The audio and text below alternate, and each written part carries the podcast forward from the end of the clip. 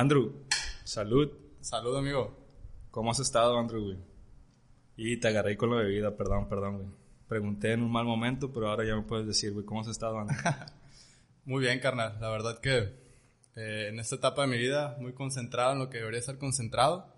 Este, me siento orgulloso conmigo por eso y no por no andar valiendo madre, pero pues echándole ganas en todos lados, carnal. Como debe de ser, güey. Al final de cuentas es lo que tú consideras apto para ti, lo mejor para ti, pues enfocado en eso, ¿no? Exactamente, o sea, uno se, se tiene que poner a pensar en lo que le interesa a uno mismo, porque de repente estar saliendo con amigos todo el tiempo está muy chingón, la neta, pero pues se pierden tus prioridades. De repente o no comiste, o no saliste para allá, o no hiciste este pendiente, por estarle pasando chingón con los compas, pero tienes que tener en mente tus prioridades para poder tener, no sé, por ejemplo, dinero para pistear la semana siguiente, ¿sabes? Sí, no, no, no, sí, completamente, güey. De hecho, ahorita que en cuanto abordaste ese tema, güey, no sé si te pasó que en la universidad, pues todo chilo, fiesta, cotorreo.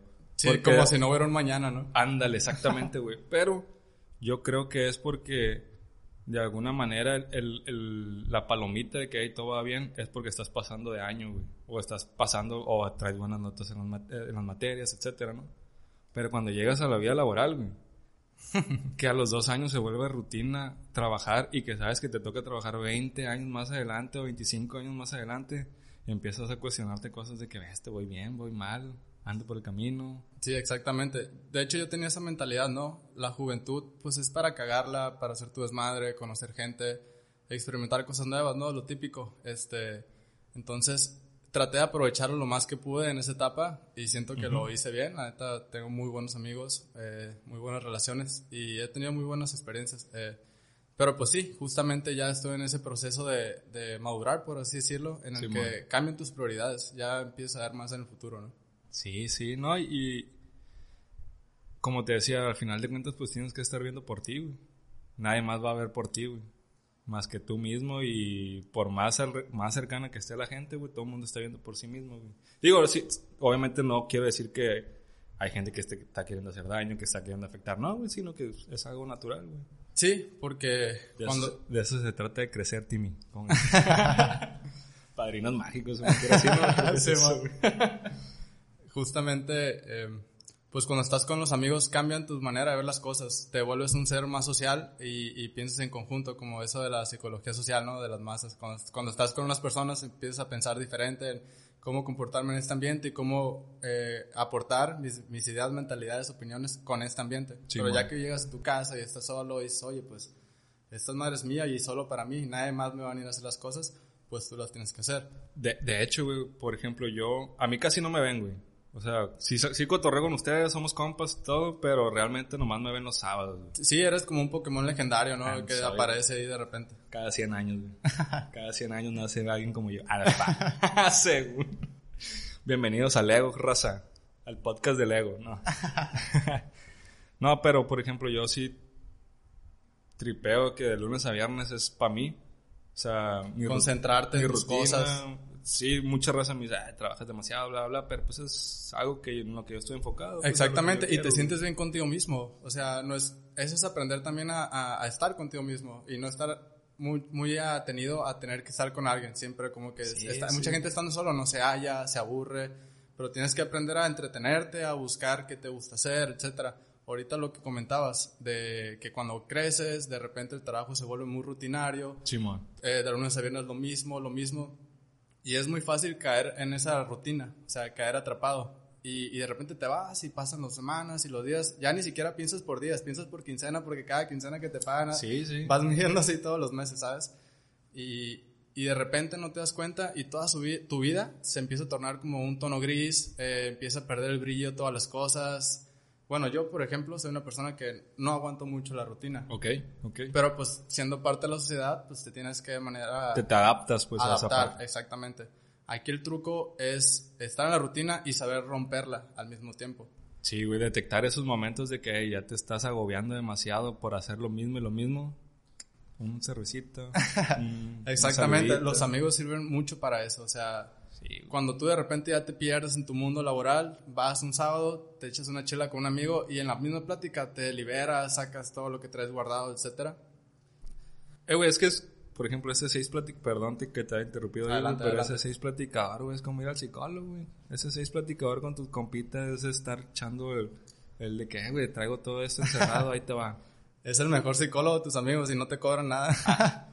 Y, y no te influyen, güey. No sé si, por ejemplo, digo, obviamente hay que respetar a los psicólogos, ¿no? Claro, y claro. toda la academia o los estudios que tienen, pues... Eh, es como, es, es sanador, es como ir a un doctor, al dentista, lo que sea. ¿no? Exactamente, pero de alguna manera te guían, güey. O sea, como saben al respecto, tratan de, de encasillarte a un caminito de que, ah, por estos temas que me dices, vas por este lado, pues.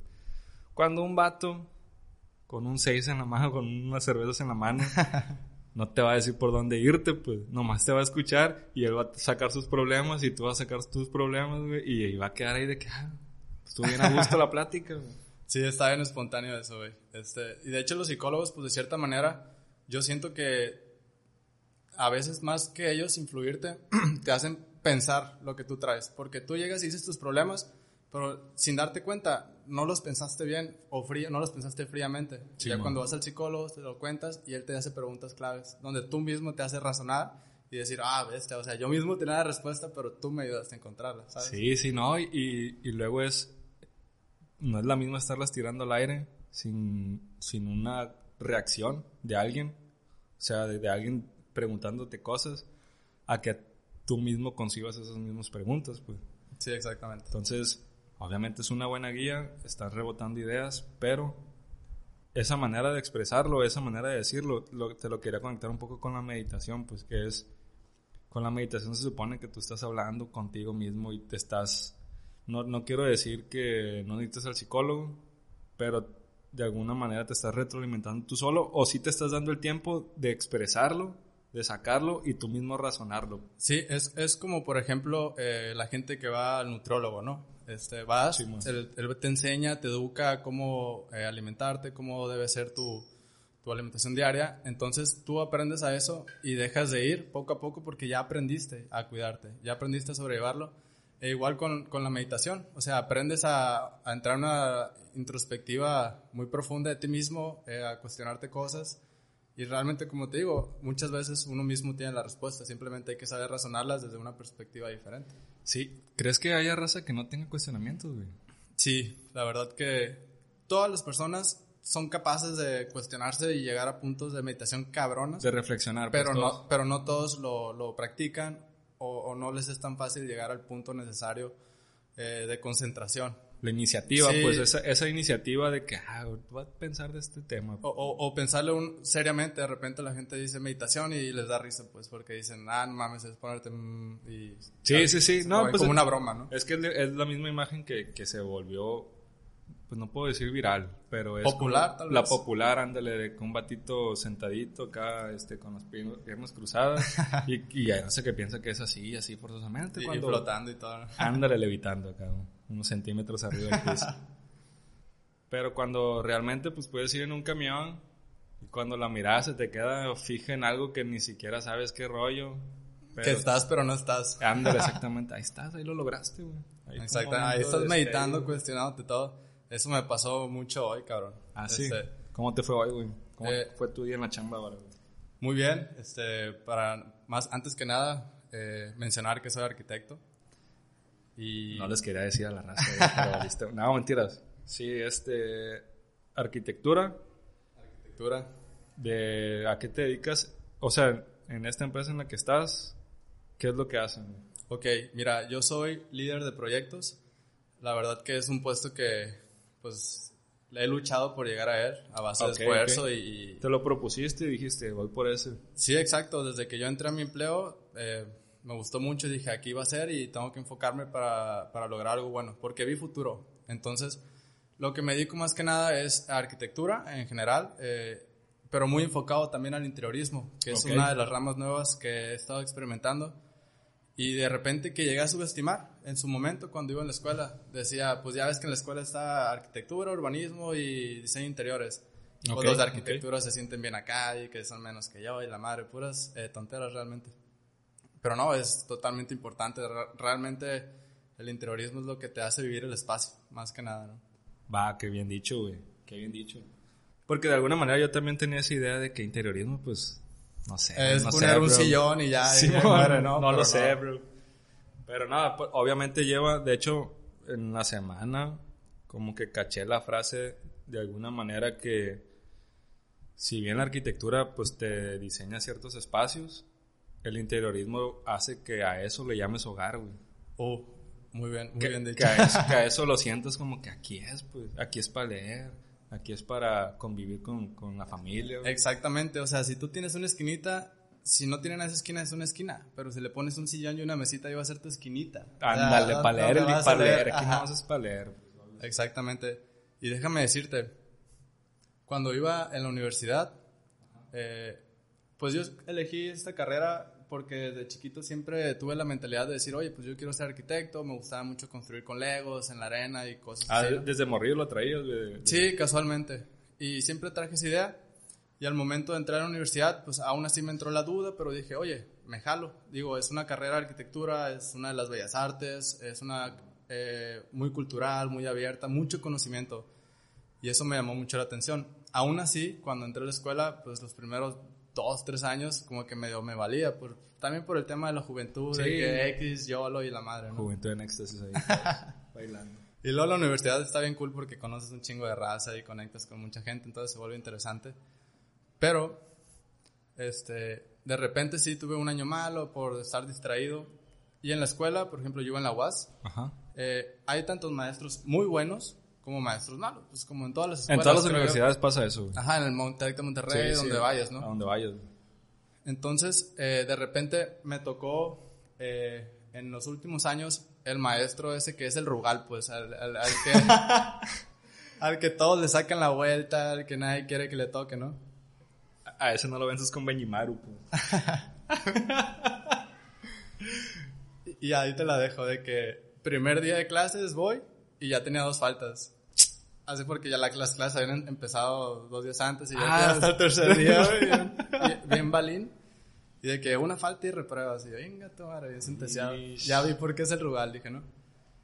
Pero fíjate que sí, o sea, el apodo lo tiene bien ganado. Eh, es un maestro que te exige demasiado, eh, te hace esforzarte más de lo que deberías. Pero tiene una magia. Eh, Ok, La manera de explicar las cosas, la manera en que él veía su, su carrera, sus experiencias. Se sentaba y nos contaba una experiencia y te cagabas de la risa, te interesaba. Entonces, este brother me hizo agarrarle como que el gustito a la carrera. Más allá de que ya me gustaba, hizo que realmente me gustara. Entonces, después de, de llevar esta clase con el maestro Rugal, por ejemplo, eh, no sé, pasé con nueve, pues, cuando Ajá. nunca había sacado una buena calificación con un maestro tan difícil. Pero, ¿qué pasó? Me motivó y me hizo dar un esfuerzo más. Dije yo, a este brother yo lo voy a impresionar. Porque A sé que huevo, a huevo. Lo re- te re- bueno, Es un reto, te realmente. autorretaste, pues, de que Ah, exactamente. se lo voy a demostrar de que yo puedo. Exactamente. Entonces, de, a partir de esta clase, pues le agarré un gusto enorme y no se me ha quitado. O sea, le eché machín ganas, eh, salí de la carrera, entré al mundo laboral y aún con esa mentalidad, que yo creo que fue lo que me ayudó mucho. Porque realmente cuando uno sale de la carrera, pues la escuela no te prepara para nada. Eh, bueno, al menos a mí en mi caso, eh, en lo que es la vida laboral. Te enseñan lo que tienes que saber, conocimientos básicos, te dan unas ideas, pero cuando estás ahí te topas con pared Sí, claro, claro. tienes que saber lidiar con todo lo que te rodea. Este, y más en mi carrera, que por ejemplo, como dicen por ahí, el arquitecto es el, el que controla la orquesta, ¿no? En, Simón. en- pues, en una, en un musical, es el que lleva la varita, lleva los tiempos. En pocas palabras, tienes que saber ser un líder. Sí, totalmente. De hecho, ahorita que dices ese musical y que el arquitecto es el que es el director de la Eh, eh, orquesta. eh, ajá. Nunca habías tripeado, güey, que en la construcción, al sitio de construcción le llamamos obra, güey. O sea, Oh, O es sea- muy cierto, eh, un razonamiento no lo había notado. yo, yo no lo había notado hasta hace poquito. Este, cuando alguien, yo que soy ingeniero civil, Sí. cuando alguien me habla, estamos hablando de pinturas o algo así, y me dice, ah, la obra tal, realmente yo pienso, mi cabeza como está muy ligada a eso, de que, ay, estoy pensando en un edificio, estoy pensando en algo así. Pero yo creo que es esa parte creativa o artista, eh, artística del, del, del negocio o de lo que es la construcción o de lo que es la arquitectura, ¿no? De que, o sea, aún y cuando lo vemos como algo, una carrera muy, ¿cómo te puedo decir? Técnica, tal vez. Técnica, ándale. le seguimos llamando obra, pues le, le dejamos ese toquecito, ese pincelazo ahí Sí. de que eh, eh, esto Eh, es eh, una obra, ¿no? Esa chispa de creatividad, de magia, ¿no? Ándale, ándale. Justamente, pues de hecho, cuando un, un pintor está haciendo su cuadro, le llama tal cual, esta es, esta es mi obra y, y te la presento, ¿no? Sí, y está perro, ¿no? O sea que todavía no sé cuántos años ah, se le habrá adjudicado de que ah, esa es la obra, esa es la obra, y ahorita todavía sigamos usando esa palabra. Probablemente acabamos de descubrir algo muy cabrón, ¿eh? Con eso de que obra y... y Te, te hizo, te hizo clic ahí de Sí, que... sí, totalmente. Huevo, huevo. Y es que en realidad, güey, pues... La creatividad del arquitecto a la hora de diseñar el espacio, este... Pues de alguna... Es un, es un arte muy difícil porque no nada más es sacar los sentimientos que traes, güey, como un pintor, como un músico. Que, que es un sentimiento que dices tú, es mi sentimiento, Es mío. pero este es diferente. Y si hay público allá, o sea, por ejemplo, un, un poeta, un músico, etcétera, es mi sentimiento. Y si hay un público allá afuera que, se siente lo identifica. mismo, adelante. Ahora, un arquitecto, tienes que escuchar al cliente. Sí. Tienes que conocerlo. Oye, ¿qué te gusta? ¿Qué es lo que haces el martes? Los jueves, ¿qué, qué es lo que haces? Sí. De hecho, en la arquitectura pues juega un papel muy importante lo que es la psicología. Este, Ok. Saber leer al cliente, eh, saber cómo, qué le gusta sentir, sus gustos.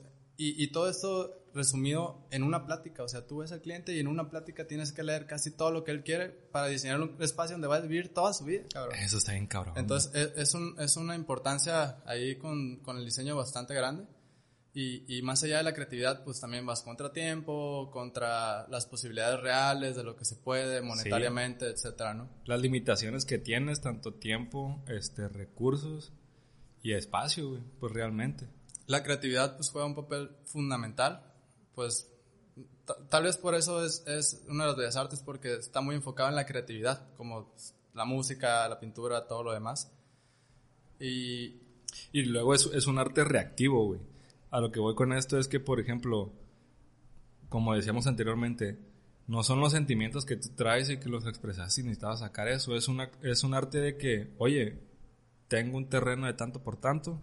o sea, hasta que no te dan las condiciones, empieza, eh, no reaccionas, pues. Hasta que te dan todo, ya, ya empiezas a accionar de que, ah, a ver, tengo esto, tengo esto, ¿qué puedo hacer? Y está bien padre, la neta, el proceso de diseño porque te dan el material y tú empiezas en blanco, sinceramente, y Sí. empiezas a pensar, empiezas a razonar y luego las ideas empiezan a llegar a tu cabeza y es brillante, o sea, te emocionas de que ahora le voy a hacer esto aquí y, y vas fluyendo.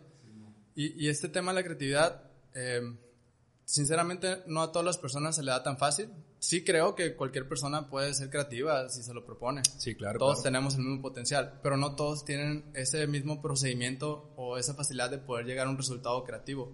Muchas personas, como los músicos, por ejemplo, ya van a hacer una rola y tienen que ir a sonar un esquema de Sí, cómo claro. irla creando y cómo llegar hasta un punto donde a ellos les gusta. Sí, y sí. lo siguen aplicando, si les funciona, lo siguen aplicando. Sí. Y es igual, o sea, yo eh, eh, escucho las ideas del cliente, primero resuelvo funcionalmente, ya luego metemos acá, diseño, etcétera, ¿no? Oye, nos fuimos un poquito a, a filosofiar, por así decirlo, de la arquitectura y eso que está chilo, pero no me terminaste de decir cómo fue tu día hoy. Nos fuimos ahí, ¿no? Sí, sí, sí. No, y continuamos. Fíjate, te voy a decir. Venga, tu madre. Hacemos una pequeña pausa aquí, estamos... Dificultades técnicas tenemos. Ah, te decía. Em, está bien cabrón un tema, por ejemplo. eh, y, y vuelvo a lo mismo de que el arquitecto es el líder de la orquesta. Está bien difícil realmente que hacer tu trabajo bien dependa de 10 cabrones diferentes. Mucho estrés, ¿no? Ajá, es como que depende del saxofonista, depende del trompetista, del- de la tambora, lo que tú quieras. Y, y, y es, un, es todo un reto, sinceramente. Pero está bonito porque influyen muchas cosas. Más allá de la presión y de la chinga que puede ser, estás en, en contacto con muchas personas, aprendes un poco de tacto humano, a, a ver cómo... Que realmente los que hacen esto posible es la raza que está chambeando. güey. Sí, güey, no, sí, sí, sí. Dependes de ellos, pues, realmente. Totalmente. Sí, y, y por ejemplo, eh, últimamente he pensado mucho en este tema de el valor de la actitud, Ok. eh, en- más que nada en tu área de trabajo. Ok. Por ejemplo, em, tú llegas a la obra y llegas de buena onda y está el carpintero traca traca dándole y, y llegas y, oye, ¿qué onda? ¿Cómo- ¿Te quedó bien esta madre, no? Pero el vato te responde así como que regañón, de malas, Sí, sí, sí. que porque hace un calorón y lo que tú quieras. Y luego vas con el otro, eh, el plomero, y le sacas plática y te contesta bien a toda madre, bien ameno. Y es bien curioso porque son las mismas condiciones, el mismo calor, el mismo lugar, y uno está de buenas y otro está de malas. Sí, güey, uno Entonces, tiene su rolita de fondo acá. Con bien inspirado, cantando. Y, y créeme que, que esas personas son más felices y probablemente lleguen más lejos en la vida. Y hay una frase que me llamó mucho la atención que dice, no se trata de hacer lo que uno quiere, sino amar lo que uno hace. Ok. Entonces desde ahí ya le vas agarrando un gustito, ¿no? Sea lo que sea que hagas, dale un buen gusto. Yo creo que ese es uno de los objetivos de la vida. El, el ser buena persona, tener buena actitud y, y, aquí aplica la ley de la atracción. O sea, si tú estás buena vibra, hablando bien con todos, atraes buena gente y abres más posibilidades en tu vida, etcétera. No, sí, totalmente, güey, porque realmente esa actitud que te manejas ante cualquier situación, ante cualquier condición, güey, es la que te da sostén a cualquier adversidad, güey. Así es, por ejemplo, te voy a contar una anécdota de hoy. Estaba pues en, en la obra y tenía unos eléctricos eh, colocando unos candiles que son candiles de diseñador, o sea, son candiles que traen de Europa, Estados Unidos y no son nada baratos. Ajá. Y pues es muy importante los tiempos de que, esto tiene que quedar hoy y ya mañana entregamos, etcétera. Y no manches, o sea, al vato se le cae el candil y tras, traen en el piso el vato vi en sus ojos cómo se le apagaba la luz, así de su mirada. que valió, valió. Todo lo que iba a ganar en un mes aquí se me acaba de ir. Y ahí cómo hubiera reaccionado cualquier arquitecto pues prepotente o que muchas personas son así lamentablemente. Oye, pues le echa de la madre, ¿no? Al vato y, y el vato se va agüitado. En mi caso, pues mi reacción pues sí, yo sé lo que implica, que esta madre cuesta un montón, que nos va a retrasar, pero le dije, oye, mira, no te preocupes, vamos a seguir trabajando, esto lo resolvemos después. Y ya dice que el vato se calmara un poquito, se bajara la presión y pues siguió chambeando y siguió jalando todo bien. Entonces, es ese tacto con las personas, porque al final de cuentas, hay, sinceramente, en mi trabajo, pues convivo con personas ricas, con personas no tan ricas, o personas con bajos recursos. Y hay mucho elitismo, sinceramente. Sí, sí, sí. Eh, la gente se cree primer mundo y le dice tercermundistas a los otros, a los trabajadores. Y están en la misma ciudad. Pues. Y están en la misma ciudad. en Culiacán, o sea, exactamente. Y, y yo lo observo y me quedo analizando y al menos digo, pues yo no soy así y no quiero serlo. Sí, no. Hay que tener tacto y, y, saber tratar a las personas para que también, pues, entre más cómodas se sientan ellas, pues mejor jalan, ¿no? A mí alguna vez un, un supervisor de obra me dio un consejo cuando yo estaba bien morro, güey. Sí. Recién grabadito, que fui a una obra y eso. Bien verde. Ándale, totalmente, güey. El vato me dijo, siempre llega saludando. O sea, aunque no los conozcas, aunque no sepas si son tuyos o no son tuyos, si están en tu empresa no están en tu empresa, tú, hey, buenos días, buenas tardes, hey, ¿qué onda? E-, eso, eso del saludo es un factor bien chingón porque, no sé, estoy en una reunión con gente bien importante, puro abulengo y, acá, ¿no? Una reunión que me llevaron porque quieren que yo esté observando. Y me saludan de que, hey, buenos días, buenas, ¿cómo estás? Que te pregunten cómo estás. Está bien chingón, la neta. es una formalidad que mucha gente pasa de por medio, pero ¿Cómo estás? No, pues bien. O sea, se aprecia y que te miren los ojos, que te den la mano, te hace sentir humano. Pues. Claro, claro. Oye, ahorita que comentabas esa parte de que hay raza muy elitista en este, en este mundo, me acordé de, de cuando creo que recién me gradué. Este, pues te, gradúas y traes un sueldo bajón, obviamente, ¿no? Sí, empezar desde abajo, ¿no? Sí. Sobre todo el que no, pero... Ándale, ándale, pero empiezas desde abajo, güey, el sueldo ese, y me acuerdo, me acuerdo un día, güey, que, que me tronó ahí la cabeza porque... en la construcción hablamos de millones y se vuelve normal hablar de millones. Sí. Es, es dinero este no es tuyo, no es de la empresa, es dinero que se tiene que utilizar para poder lograr lo que el cliente quiere, pues. Exactamente. Este, entonces, entré a una reunión cuando yo no estaba acostumbrado a hablar de millones, entré a una reunión y dije no, que tantos millones y que bla, bla, y esto, y esto, bla, bla. Y yo venía manejando y pensando en eso, este, este, ¿dónde va a costar tantos millones, bla, bla?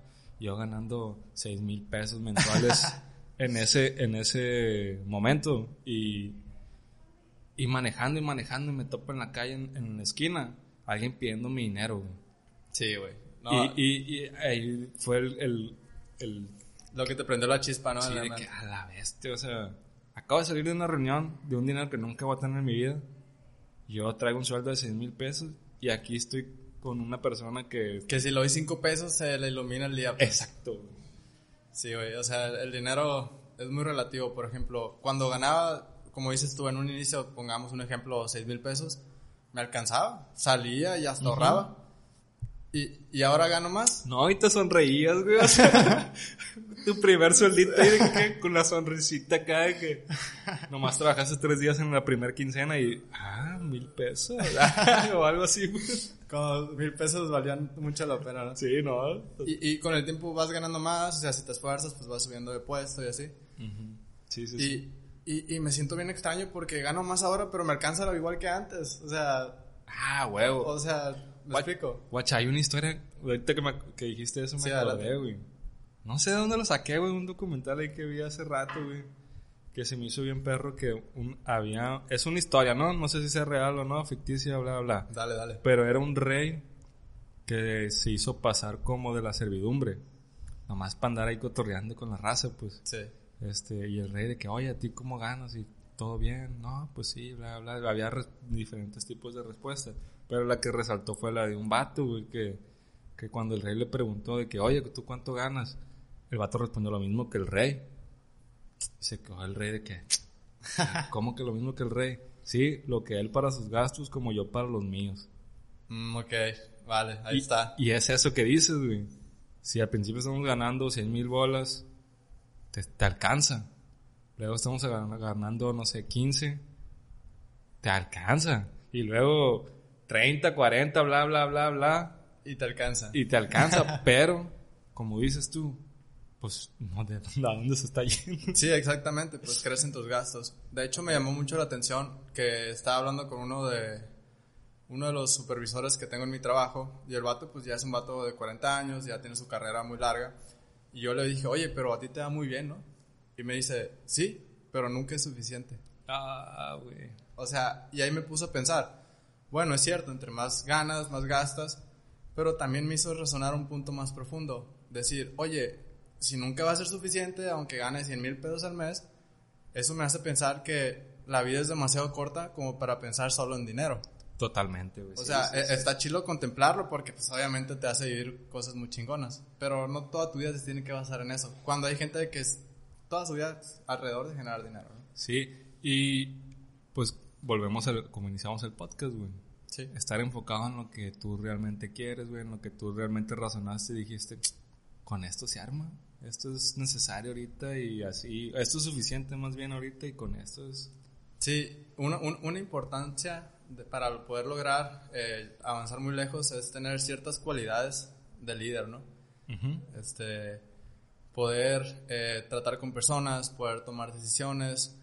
Algo muy importante que me he dado cuenta es el sentido común. Ok. Realmente uno cree que tú tienes sentido común y cree que todos los demás tienen sentido común. Que sí, pero no al mismo nivel. Sí, totalmente, güey. Por ejemplo, yo digo, ah, el carpintero lo va a hacer así porque es obvio. Y oye, no, pues no fue obvio para él, ¿sabes? Oye, eh, pasan cosas bien raras en la obra, ¿no, güey? Sí, además. O sea, de que lo explicas tú y según tú lo dejas bien claro y regresas y...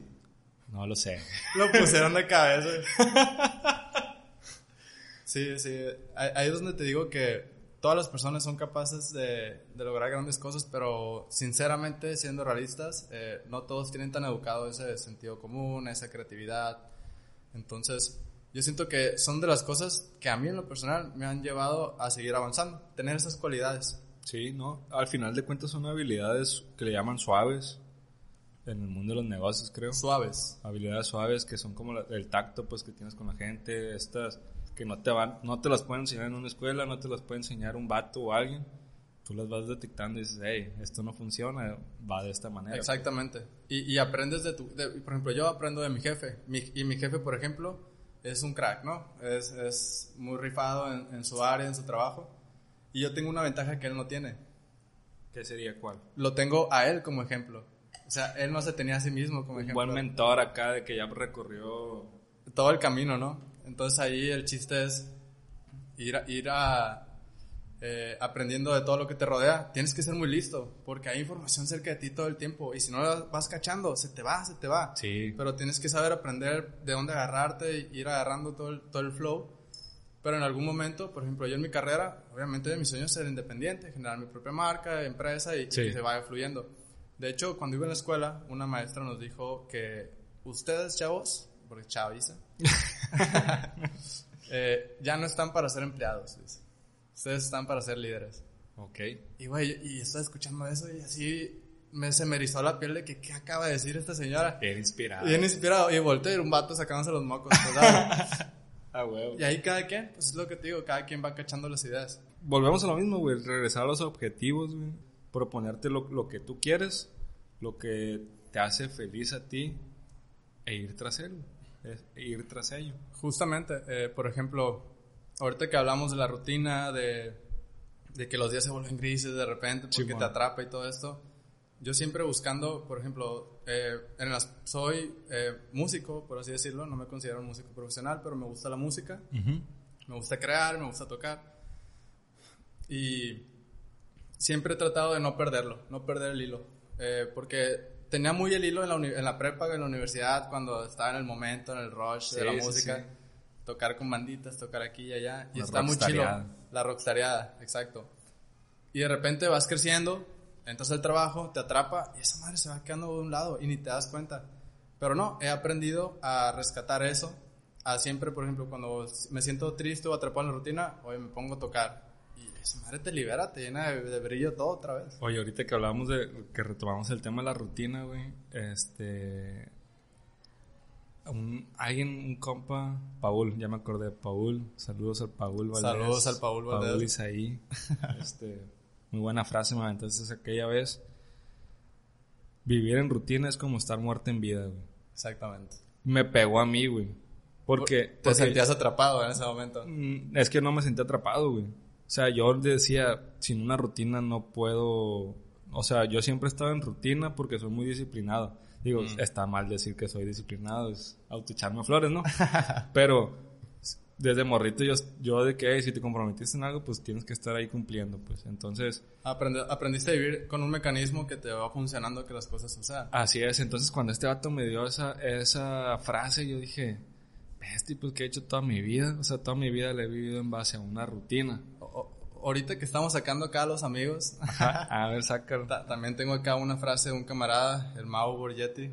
Saludos a mi brother. Saludos. Este, una vez yo igual llegando a platicar con él, es el, el típico viernes que sales de la chamba, abres una cerveza y te sabe delicioso. El fin de semana El fin de está semana. y, y estás hablando con un camarada y plática cerrada. Y está Sí. bien chingón. Y yo le contándole mi día. Y, y este brother me dijo eh, algo que me hizo pensar mucho. Me dijo, oye, ¿y tú vives tu profesión o vives tu vida? Ah, Ok, o sea, hay, hay mucha gente que se enfoca en... Se los come la profesión. Y está bien. O sea, tienen su familia y viven de una manera. Pero realmente vivir tu vida también es muy válido. O sea, no, no enfocarte solo a la profesión. Realmente uno tiene capacidades. Si yo soy arquitecto, puedo ser arquitecto y puedo hacer mil cosas más también, pues. el ego a veces, bueno, está muy normalizado el, el decirlo como que, ah, este vato se cree mucho, o este vato piensa mucho en sí mismo y eso. Pero el ego realmente también es limitarte a que eres esto, pues. El ego es, soy esto, soy algo. Entonces, si te dices tú a, mí, a tú mismo, soy arquitecto nada más, tu vida vas a ser arquitecto. Exactamente. Limitándote a que no sabes que puedes ser bueno en otras cosas. Que puede ser pintor, que Exactamente. puede ser músico, Ajá. Hasta contador, pues, o algo así, pues, algo distinto, güey. Que puede ser bueno haciendo podcast, por También. ejemplo. Denle like, suscríbanse. Ah, mentira. Muy buen, muy buen play acaban de dar, pues. Sí funcionó ese comentario que hice. Me gustó mucho. Me sorprendió. Es todo, es todo. Iba enfocado totalmente hacia eso, güey. Hacia provocar ciertos estraguillos, güey. Oye, Andrew, güey. Este, con el tema de- del diseño interiores, te quería preguntar. mm, a veces a mí se, me- se me dificulta en el interiorismo, por ejemplo, un espacio en blanco totalmente, güey. Llenarme de muebles. Me contradice un poco con el tema este de, de ser consumidor, pues. ¿Sí me Con- explico? Eh, ah, ok. O sea, a veces digo, pues realmente nomás necesito una cama. Porque ya. este es para dormir, pues. minimalismo. Ajá. Pero está muy solo esto, pues. Sí, exacto. Realmente el minimalismo me gusta. Me gusta mucho porque es muy práctico. Y a mucha gente le funciona. Pero el hecho de meterle más decoración, meterle una lámpara por acá, este espejo por acá, este candil, no lo hace menos. De hecho, lo va llenando más y aplica también. Eh, sí le suma, aunque seas muy minimalista con tu mentalidad de que menos es más, aunque si le pones algo más, igual funciona mejor porque te, te va añadiendo sensaciones. Eh, hace más especiales los espacios, por así decirlo. En el minimalismo, toda la casa se va a sentir igual, con el mismo feeling, porque todo es minimal, hay una cosita, dos máximo. Pero viendo una eh, diseño interior más integral, haces que cada espacio vaya teniendo su propio ambiente. De repente sabes que estás en la sala y sales al patio y ya se siente una vibra, no sé, tropical, lo que tú quieras. Por ejemplo, ahorita este, tocaste sí un, tema del minimalismo que es un área del interiorismo.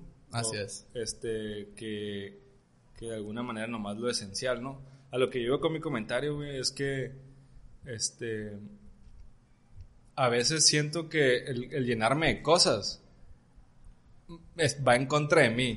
¿Sí me explico? O sea, sí, sí, obviamente necesito ese mueble porque me va a apoyar en algo, o sí, algo de esto, pero, por ejemplo, me, me remonto a la película de Club de la Pelea, güey. De este vato que tenía su departamento todo lleno de IKEA y eso. Sí. De que, ay, güey, todo lo compro en esta revista, en esta marca pues, departamental acá, etcétera, y tengo los muebles mejores y eso. Y de repente te tiran con un mensaje ahí en el club de la pelea de que, hey, eso que te dicen las revistas no está bien, o eso que te dicen. Entonces, no estoy en contra del interiorismo, nomás que a veces siento como que no sé si no lo traigo yo, o bueno, no es que no lo traigo porque sí me gusta, güey. Me, me estoy en Pinterest ahí viendo los espacios. A cualquier persona le puede gustar el interiorismo, claro. Este, pero como que hay algo ahí que digo, no sé, no sé. Te entiendo, te entiendo. Sinceramente, sí. Ahorita que traemos un mercado donde trabajo de de alta alcurnia, o sea, puro cliente de top, sí me doy cuenta de que el lujo es excesivo. Ok. Se vuelve excesivo el lujo de que quiero tener esta piedra, este mármol aquí porque está más caro que el que trae mi vecino. O, ah, o sea, hay una competencia elitista ahí también entre todos los ricos, pues que el que quién es el más rico, quién tiene más cosas. Compran una sala para un skin y ni la usan jamás, pues. Pero quieren tener decorado, pero es consumismo, o sea, les sobra dinero y les vale madre gastarlo. Pero al mismo tiempo, yo te propondría, si tú te sientes como teniendo lo básico, adelante, no ocupas más. La arquitectura es para amoldarse a ti, no tú a la arquitectura o al interiorismo. Ah, qué bien dicho, güey. Así es. Qué bien dicho, güey. Porque al final de cuentas, güey, este, el espacio en el que vas a estar viviendo, en ese espacio que le vas a llamar hogar, te, tienes que sentir cómodo, pues. Así es. Si te vas a andar tropezando con un tapete, con una mesa de centro que no te gusta, pues no funciona, ¿sabes? Exacto, exacto, güey. Oye, ahorita que dijiste tropezándote y eso, este, me gusta mucho una frase que dice, el buen diseño no todos muchos lo notan, pero el mal diseño todos lo notamos, güey. o sea, el, el entrar a un, a un cuarto y querer prender el foco y que no esté el apagador aquí a un ladito. y el apagador. Sí, es que, es que es muy fácil criticar, ¿no? Para empezar. Es lo más fácil, ¿no? Decir, ah, esto yo esperaba que estaba así y no estaba así. Pero hay que darse una oportunidad de razonar y pensar, oye, ¿por qué esto está así?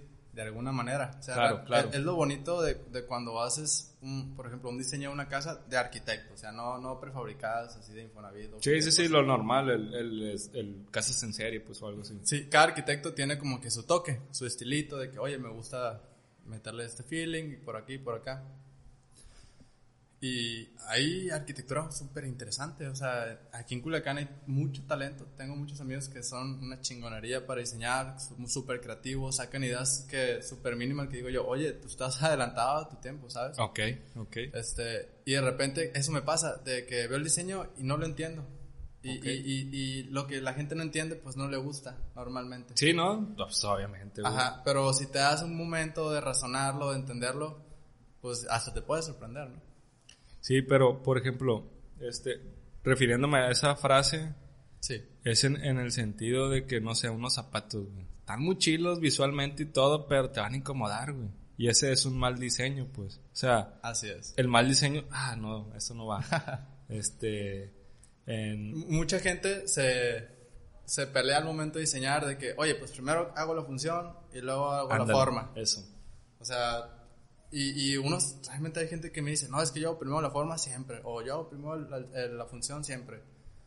Cuando no entiendo yo por qué hay una pelea, van de la mano ambas. van de la mano. Pues que... Al, momento de hacer la función vas pensando en la forma también. Sí, porque eso, pues son chispazos, ¿no? O sea, al son final de cuentas son chispazos. Cuando la neurona choca con la otra y se conecta, ¿no?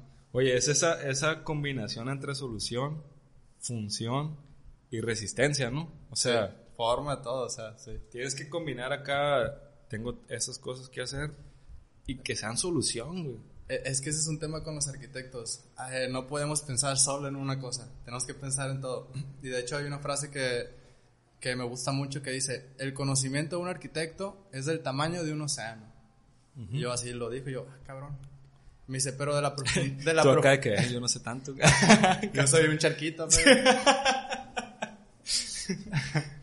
pero dice, la mentalidad de un arquitecto es del tamaño de un océano, pero de la profundidad de un centímetro te quedas, órale. Me dice, es que tienes que conocer de todo, al menos un poco. Ok. O sea, y así es la manera de pensar al momento de estar diseñando. Aunque no sea yo un estructurista, aunque no sea yo un carpintero, ya estoy pensando en todo eso, al menos desarrollando la idea en mi cabeza. Ya hacerla en realidad, pues ahí se va trabajando, obviamente. Oye, es que hacerla realidad, pues tienes que lidiar con todos esos, aunque no seas un estructurista, tienes que lidiar con un estructurista, con el carpintero, con el bla, bla, bla, para poder por eso, es, por eso es ese centímetro, pues, para poder convencerlos a ellos de que, hey, mi idea es chila. Sí, exactamente. O sea, inspirarlos, motivarlos, este, decirles, hey, súmate a este proyecto porque vamos a hacer algo bien. Así es. De hecho, te quería comentar, antes se usaba mucho la idea del, del arquitecto estrella, ¿no? Desde, desde antes, de que el arquitecto es una verga, este vato especial, el pinche, eh, el rockstar de la vida, pues lo vean como muy, muy estelar. Y un arquitecto, una persona. Pero yo siento que esa mentalidad ya no funciona tanto actualmente. Ya pasamos de ser el arquitecto estrella, oye, mejor ármate un buen equipo. Y entre todos hacen cosas más grandes. Como dice la, la frase esta de Johnny Walker, caminando solo llegas más rápido, pero caminando juntos llegan más lejos. O sea, te armas un buen team, eh, ingeniero, estructurista, el carpintero, y uh, logran cosas increíbles. Yo me he dado cuenta de eso. Oye, Andrew, me hace sentido cuando hablamos de que ya no hay como que arquitectos estrellas, sino es un poquito más el colectivo de, de un equipo, de armarte, de, escuchar a varias personas, güey. Escuché un, no, sé, no sé si era un TED Talks o una conferencia de un vato que, que le tocó, tocó participar él en una remodelación como que de un viaducto o algo así. Sí algo que afectaba diferentes, este, o en, pasaba por diferentes colonias. Entonces le tocó una colonia y lo que él hizo es como que, ah, bueno, escuchar al, al la realmente la necesidad de la colonia, pues. Y hablaba este vato de que yo como arquitecto no tomo las decisiones, sino las decisiones las toma el cliente. Pues yo tengo que escuchar al cliente y entre todos, en ese, en ese ejemplo, entre todos, este, concluir algo, pues concluir en una solución que va a ser utilizable sí, para claro. todos. Aquí, eh, aquí podemos denotar que, por ejemplo, la psicología está en todos lados. Ahí te va. El cliente viene y te da sus ideas, por ejemplo, en este caso de que muchas personas te están dando sus ideas, pero son como mucho ruido, eh, todos eh, flotando por todos lados en diferentes direcciones. ¿Y qué hace un psicólogo? Escucha tus ideas, que son un desmadre, y las aclara. O sea, te da una forma a todo. Las formaliza. Bueno, no formaliza, sino les da cierta forma. Un sentido, exacto. Entonces, uno como arquitecto, viene el cliente, te dice lo que quiere, pero realmente no sabe lo que quiere. Quiere, pero no sabe. Ok. Este, y te dice todas sus ideas. Eso es una lluvia de ideas. Y en cierta manera tú lo cachas, digo, si lo sabes hacer bien, en cierta manera eh, lo caches y le muestras, oye, aquí está tu idea, no te das cuenta, pero aquí está de esta manera, te va a funcionar. Y ya es cuando dices, oye, chingón tú, ¿no?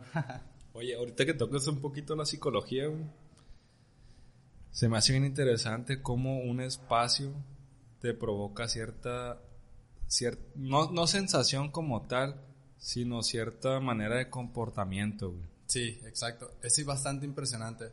Eh, lo he llegado a experimentar cuando salgo de viaje, digo, de repente, ¿no? A, aquí en México y, de que voy y visito un teatro bien chingón en Guanajuato, lo que tú quieras.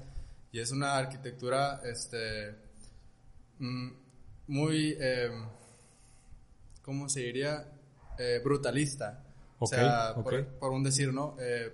edificios muy altos, muros muy altos, sin ventanas, todo así bien cerrado, con texturas aparentes y entras y el espacio es súper inmenso Y, no sé, o sea, de, pasar a estar en Guanajuato, de un paso adentro y estar en Europa o de en otro lado, ¿sabes? Te cambia toda la sensación de los espacios. Pero, por ejemplo, es, ese manera de comportamiento en un teatro, en cuanto pones un pie en un teatro, te te hace silencio, güey. Sí, exacto. La misma arquitectura te dice, oye, vete calmando, aquí puede ser relajo. Y pasas la puerta y tú, un silencio. ¿Por qué? Porque el espacio está diseñado para que el silencio del ruido rebote de cierta manera, que no haya eco, lo que tú quieras. Y ya desde si venías afuera y tu paso daba eco y ya entras y ya silencio totalmente. Silencio, ándale, por ejemplo, en un museo también, o sea, el mismo, la arquitectura te provoca de que aquí se nos comportamos de esta manera, por así decirlo, o sea, es esa sensación que te da o, bien e, e, al momento de entrar a un espacio, dices, no. Sí, eso es lo bonito de, por ejemplo, de, viajar a, diferentes puntos del mundo y, ver cosas nuevas que no habías visto. Entonces, cuando tú vuelves a tu lugar de origen, te traes todas esas ideas. Si yo fui a un lugar que me gustó una doble altura y se me hizo chingoncísimo, me hizo sentir libre, yo vengo y un cliente me pide un diseño y le meto ese diseño para que él sienta lo que yo sentí en ese momento de cierta manera, ¿sabes?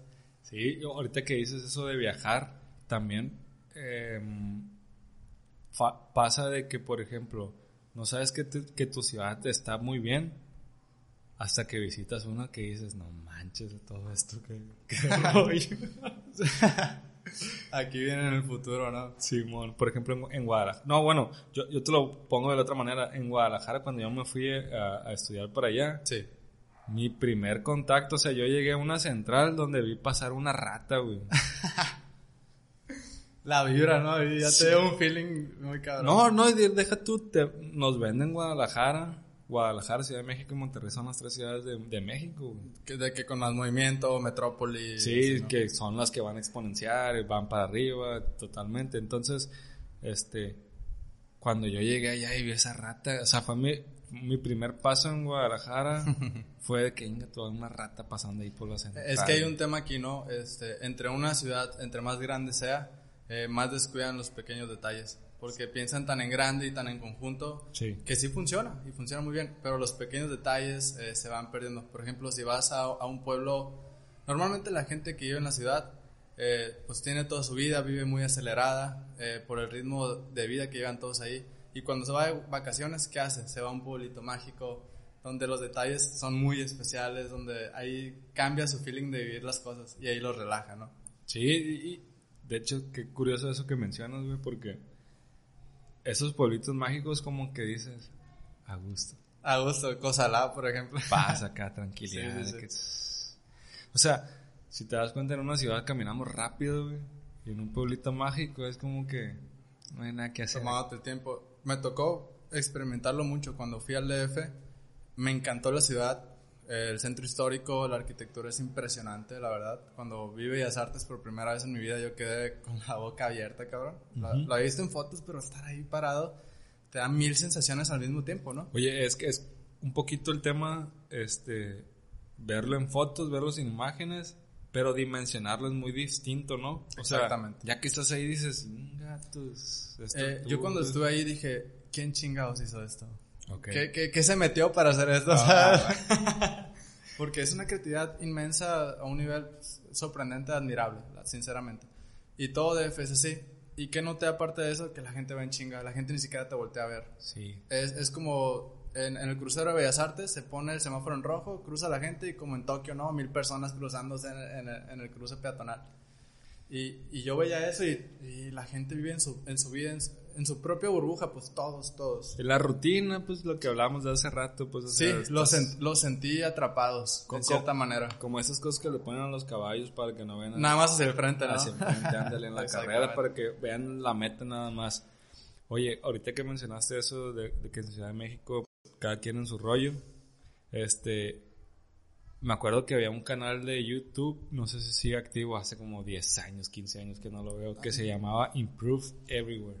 Órale. Y eran unos batidos de Nueva York que hacían diferentes como actos o grababan el video, pero el chiste era grabar a la gente transeúnte ahí en Nueva York, ¿no? Y me acordé que, que eran videos bien sencillos, güey, por ejemplo, de que... Pero videos sencillos con un mensaje profundo. Simón, por ejemplo, perros, bueno, perros, perdón. Este, gente paseando perros invisibles. que era una correa con, con cierta, este, ¿cómo se puede decir? Mm, por ejemplo, con cierta ah, equilibrio o fortaleza que parece que si vas...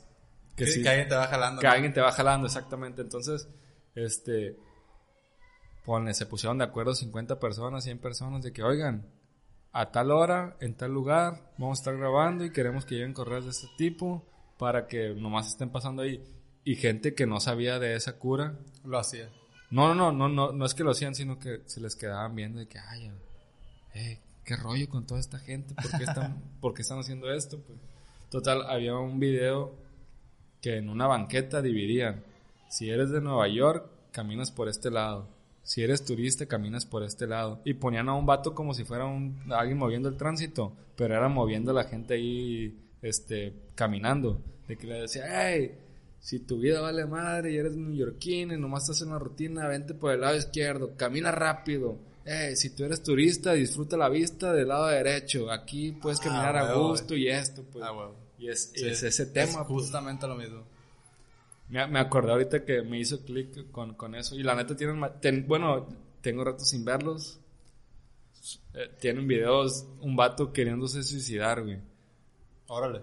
Pero o sea, empieza el video y que el vato, ya, me voy a tirar, vale madre, toda la vida, que no sé qué, bla, bla, bla, bla. Y abren la toma, güey, después de 10 minutos. Y está a dos metros de a un metro de distancia del suelo, pues. Nomás está haciendo show para concientizar de que a veces caemos en ciertas este, cosas nocivas. No, no, no, la vida es abrumadora. Sí. O sea, más la vida a la que nos impone el sistema actualmente, que es trabajar, trabajar, trabajar este, y confórmate y estate a gusto, pues es abrumador, sinceramente a todos nos cansa. Sí, sí, sí. Y realmente, pues es, por ejemplo, ser el, neoyorquino. Sí. Es el, el, neoyorquino es el, el, pues lo que piensas, cuando piensas en una ciudad, piensas en Nueva York realmente. Exactamente. Nueva York es como el DF, ¿no? De Estados Unidos. Exactamente, exactamente. No, y la neta tiene un machín videos, este, de todos tipos. Te digo, la neta, creo que hace 10 años que no toco puerta y otra vez con esos videos, pero están muy chilos. Sí, este, ¿y por qué será que, por ejemplo, en las grandes ciudades como Guadalajara, DF es donde más hay conciertos, donde más hay eventos, donde generan las bandas más grandes? Yo siento que los que lo hacen de cierta manera lo ven para que, oye, esta gente está como loca chambeando todo el día, todo el año. Ah, te traigo un concierto para que te agarres. Desahogues acá. Ajá, exactamente. Y en cierta manera también es algo que ha pasado aquí en Culiacán, hasta cierto punto, ¿no? Ha habido ciertos eventos en los que, que no son muy populares tal vez, pero cuando veo a Raza organizando eventos eh, que han hecho como Caluca, como el Denver Fest, eh, a mí me emociona bastante que haya esos movimientos aquí en Culiacán o que lo intenten al menos. La verdad que sí es un cambio diferente. Esa iniciativa, pues, de que, a ver, Oye, raza, están muy concentrados trabajando, son bien chambeadores, Simón, pero vénganse ese momento a relajarse un poquito y sean ustedes mismos, fuera del papel, fuera de la máscara, quítense la máscara del trabajo. Simón. Eso queda ya. Aquí ven y cotorreíse tú mismo y cágala y haz lo que tú quieras, pero pásala bien. Y, y realmente, güey, yo, yo siento que, por ejemplo, es, es cuestión de organizarnos, güey. O sea, sí. los movimientos que ha habido en todo el mundo es porque detectaron de que, oigan, hay que ponernos de acuerdo todos. Y que sea así, así, así. Y va a haber público para eso, pues. Y, ponte a pensar, ¿por qué hacen esos eventos? ¿Por qué hacen conciertos? Y la primera respuesta a la sencilla sería, no, porque ganan feria. Pero ese es un concepto que llegó después del primer concepto. Sí. El primer concepto, ¿cuál era? Oye, a la gente le gusta la música, ¿qué provoca la música? Que generan endorfinas en tu cerebro, que se sientan libres, motivación, te, te fluye pues toda la vida, cabrón. Oye, ¿y cómo te ha ido a ti en, en, esa artisteada rockstariada que hablamos hace poquito? De que si bien la tuvimos, la tuviste en la universidad, este, ¿cómo te fue en ese momento? ¿Cómo lo sentiste? ¿Cómo fue en la vida, el cotorreo y eso? Fue bastante interesante, mira. Eh, yo como un don nadie en el mundo, por así decirlo, un morrito que es típica familia, en un lugar nivel medio, tranqui, eh, lo que llegamos a lograr me sorprendió un poco y te cuento. De repente, pues de tocar en la cochera, eh, jalas compas, de repente empieza a fluir el flow, eh, sacas un material y dices, no es el mejor del mundo, pero es mío y lo voy a mostrar, ¿no? Es que es tuyo, güey, eso es... Exactamente. Y de repente llegas y conectas con una que otra raza y todo bien. Y luego de repente estás tocando de que, no sé, en la catedral, en el centro, estás tocando en un estacionamiento y lugares medio podres. Te tocaron esas, esas tocadas de Sí, placita, sí, pues. la- las, mejo- las mejores de todas. Oye, ahorita que hicimos hace rato, antes de empezar a grabar el podcast, güey, de que hablábamos del freestyle y eso, güey. Sí, Ya ves, el freestyle empezó en una plaza. sí, exactamente. Pero hay tocadas en plaza, güey. es, es más o menos lo mismo. Un poquito va por ahí, ¿no, güey? Sí, sí, algo por ahí, más o menos. Y, y fíjate, güey, este, nosotros viéndolo como un hobby, tal vez, como no queriendo, nos fuimos relacionando ahí, este, esto ya es un ejemplo muy personal, ¿no? Ajá. Nos fuimos relacionando ahí con un eh, sistema guberna- gubernamental que se llama Ok. ISJU, Ok. que apoya mucho a los movimientos juveniles, artísticos, etcétera. Y estos vatos como que nos empezaron a jalar, dijeron, oye, estos vatos traen buena vibra, vamos a, a llevarlos a Choex, a, a- a Guadalajara, a, diferentes lugares, Ah, y nos tocó vivirlo. Y es un sueño, la verdad está bien padre. Por ejemplo, que te vayan a Guadalajara y que te vayan a tocar y conocer raza ya chulada, son sí. experiencias que no se olvidan. De hecho, eh, llegamos a, a tal punto, yo creo que fue nuestro auge, que vino a tocar Calle 13 de Culacán. Eh, no me acuerdo qué año era, 2013 o algo así. En el Estado de los Dorados, Estado de sí los me acuerdo Dorados. muy bien, güey. De hecho, ¿qué pasó ahí, güey? Fue un tema, ¿Qué- ¿no? qué- qué? Isju organizó la tocada, ¿no? Ajá. Eh, Ah, me acuerdo que era un evento, porque la neta fue un buen evento. Trajeron en calle 13. pero y, tenía un, tenía un sentido. y la entrada, o sea, no te costaba un boleto, sino te costaba un juguete. Exactamente, era en temporada de invierno Ajá. y en vez de pagar, dabas un juguete y te daban una entrada. Sí, sí, me acuerdo. Sí, Chingoncísimo, cien, chingoncísimo. Este, lo organizó Liscu y dicen, oye, pues va a tocar, va en el calle 13, jalamos una banda de, de Baja California, jalamos una banda de otro lugar y una banda local. ¿Y Ajá. qué banda local? Pues como nosotros estábamos ahí enredados con ellos, nos dieron la oportunidad. Más allá de ser la mejor banda de Culiacán que X, pues, o sea, simplemente nos dio la oportunidad y la tomamos. Ajá. Eh, ahí me hizo pensar mucho, o sea, que, o sea, yo tenía 16 años y ya a punto a tocar con calle 13, era, o sea, increíble, difícil de digerir. Ah, pues obviamente. Realmente era muy, muy difícil de digerir. Este, y pues emociona- emocionadísimo. Eh, al final de cuentas, pues la vida te da un vergazo de realidad en la cara. Sí. Este, llegó el día del evento, todo sigue en pie. eh, están poniendo el escenario, nosotros desde las 7 de la mañana ahí organizando todo. Se pasa todo el día, se llena de gente, típico, o sea, todo el movimiento de un concierto, la gente haciendo fila. Llega un punto, una hora antes de que empiece el show, eh, que ya estábamos ahí, de que los guitarristas afinando, etcétera, ¿no?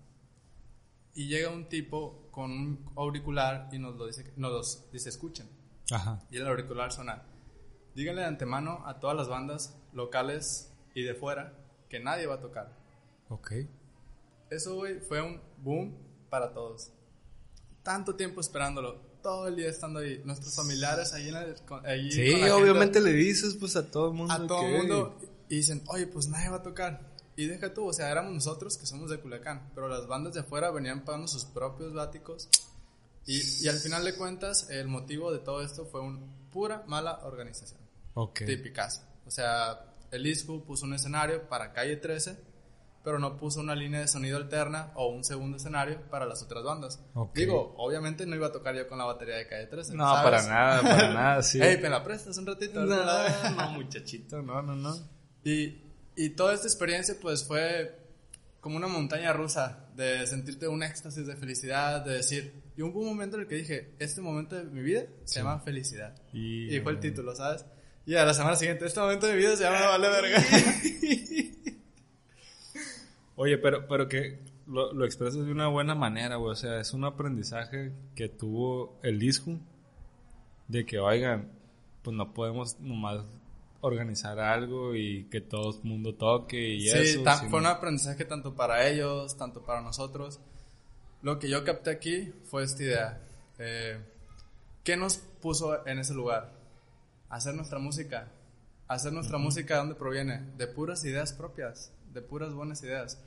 A lo que voy es que una buena idea vale más que mil horas de trabajo. Claro. O sea, una buena idea de una rola, no, o lo que tú quieras, nos puso ahí, Sí. a punto. a punto de ahí estás para arriba, ¿sabes? De abrirles. De, Ajá, rozamos ahí como que la fama con las uñas, ¿no? ¿Sabes? Ajá. Eh, y eso es, eso me hace pensarlo todo el tiempo. O sea, si yo de repente tengo una buena idea y realmente la trabajo, como tú, por ejemplo, con este tema de hacer podcast, que de repente te nació y, lo estás desarrollando muy bien, a mi parecer, Muchas te puede tronar. O sea, puede ir muy chingón.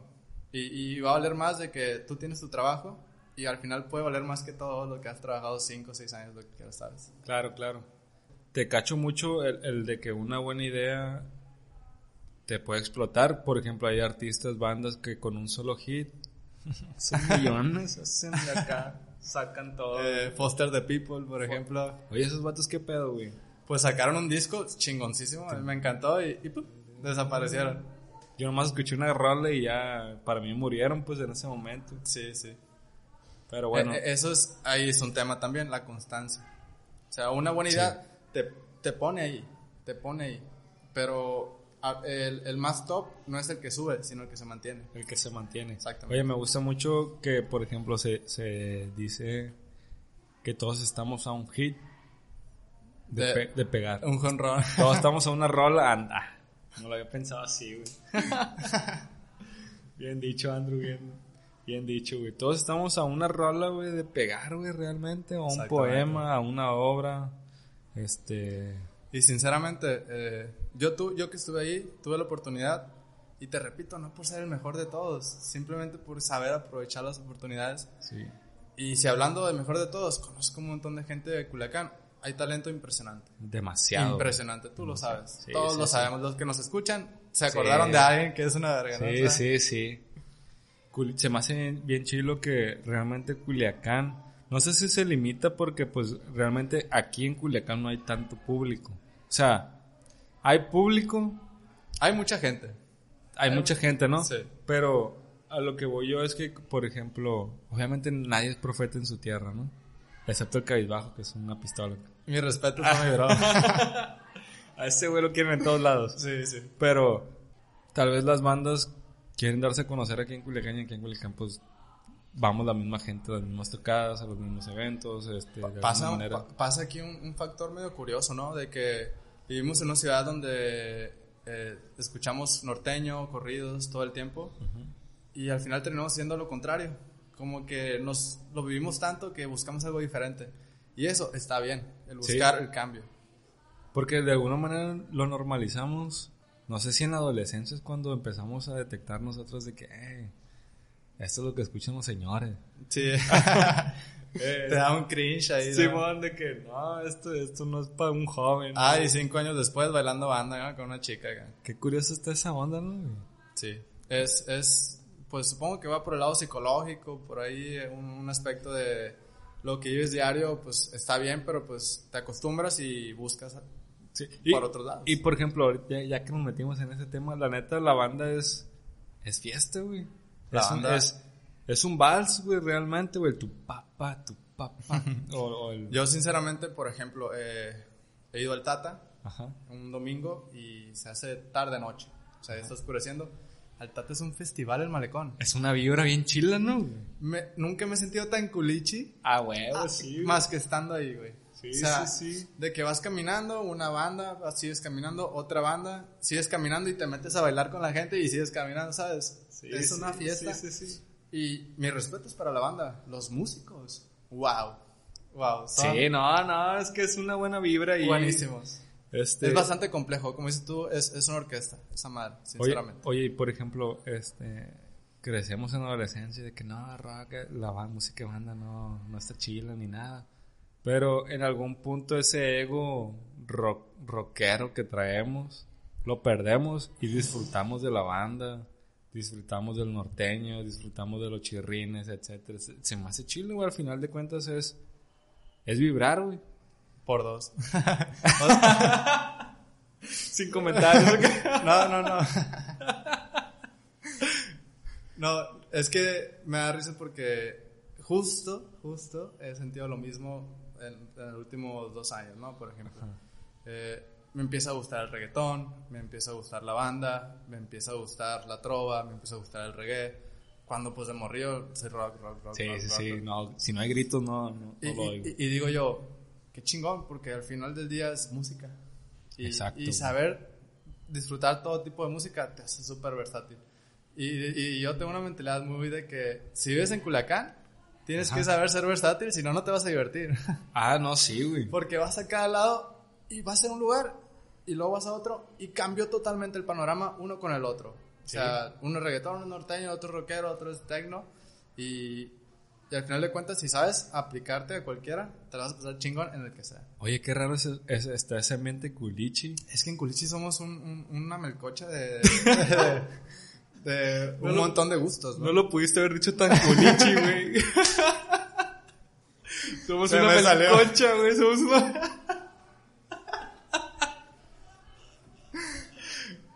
Ay, no, güey. Pe- Pero sí, güey, o sea, como tú dices, si bien sí nos diferenciamos en ciertas cosas, en algún punto de la borrachera, Sí.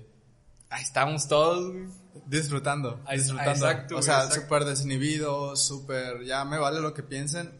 Y ese, ese punto de la peda Es el- está chingón. es el sí, sí, yo, sí. yo he tenido raza que se ve bien buchona, güey, de que, güey, a mí me gustaba Kurt Cobain, acá, acá porque te ven de otra manera, güey, y te, te tratan de sacar un tema como para que estés integrado, no sé, güey, no- sé qué rollo, güey. Yo pero- tengo amigos, por ejemplo, este, que les gusta machín el rock ahí son managers de Cristian Nodal. O sea, de- de- Ándale. les hacen rolas, Ok. les hacen las bases y les sale súper chingón la chamba, sinceramente. No, no, la neta es, es un tema culichi esa melcoche que mencionaste. es un tema. Ahorita que mencionaste al Tata, güey, yo me acordé de, de- en algún momento una vez salí de un examen y, y me acuerdo muy bien porque pudo haber, haber sido un buen tweet. Yo siento que pudo haber sido un buen tweet, pues lo mandé a un grupo de compas, güey. Te lo perdiste. Sí, que, que decía, tengo unas ganas, a ver, de ver si me acuerdo muy bien, güey. Tengo unas ganas de estar sentado en una carreta de almejas, escuchando música que solo disfruto en el estado de ebriedad, güey. Al tata, güey, eso es, para mí es al tata, güey, eso, güey. Sí, sí. Y fíjate que no sé por qué en Culiacán hay tanta versatilidad. Tal vez era el proceso en que se está convirtiendo como en una metrópoli chiquita, va creciendo poco a poco, cada vez hay más gente, viene más gente extranjera, muchísima. Sí. Porque se mueve mucho dinero, sinceramente, aquí en Culiacán. Pero yo, como- yo- yo como- que estando en el ámbito de la arquitectura me puedo dar cuenta la gente rica lo que tiene, no tenemos ni idea de lo que realmente se mueve aquí. Pero pues eso da muchas oportunidades a que se hagan muchas cosas. Mi buen Andrew, güey, me gustaría cerrar a mí este podcast, no sé cómo te sientas tú, güey. Dale, dale. Jalados, machín gust, machín... Iba a decir, ya ando borrachito, perdón. Un placer, un placer. Ma- machín, Machín, machín. No, güey, macho. Machín gusto que me hayas tenido, güey. Muy a gusto lubricar aquí con alcohol. todo. Muchas gracias, Andrew. No, la verdad que aquí tratando de cerrar un poco todos los temas, eh, te podrá decir que, pues uno como una persona mortal, un mortal más en este mundo, eh, yo siento que la perso- las personas deberían eh, no olvidar el objetivo, ¿no? De lo que es vivir, eh, no perder el camino. O sea, como dice la frase, trata de no perderte en el camino. Y, y siempre buscando su propia felicidad. que no dejen que los atrape ni la rutina, ni tantas salideras. Concéntrense en ustedes mismos y verán que poco a poco pues se van a sentir mejor y con eso basta. Eso es lo necesario. Así es. Eso es lo suficiente que necesitamos todos. Es, es que la gente cree que ocupamos todo, ¿no? Mil cosas, pero con eso, con que estés tú feliz contigo mismo, vámonos. Muchísimas gracias. No, muchas gracias, mi bro. Club Anónimo. Un gustazo. Bienvenido al club. Vámonos.